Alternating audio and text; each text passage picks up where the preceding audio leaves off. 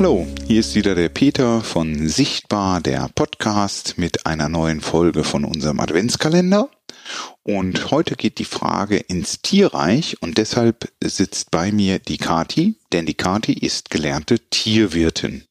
Außerdem ist die Kati Brillträgerin, nicht unerheblich für unsere Frage, denn es geht um die Blindschleiche. Und dieser Tiername wird ja häufig als Schimpfwort benutzt für Menschen, die schlecht sehen können. Kati, ist denn diese kleine Schlange wirklich blind? Und wenn nein, woher hat sie dann ihren Namen? Also erstmal handelt es sich nicht um eine Schlange, sondern um eine Echse, die nicht blind ist. Im Gegensatz zu einer Schlange hat sie sogar bewegliche Augenlider. Und der Name kommt daher, dass aus dem Altdeutschen falsch übersetzt wurde. Dort hieß es nämlich blendende oder glänzende Schleiche und wurde dann einfach übersetzt mit Blindschleiche. Okay, da haben wir wieder was dazugelernt. Und deshalb bleibt neugierig auf die nächsten Folgen von Sichtbar der Podcast. Eine schöne Adventszeit wünschen euch Peter und Kati.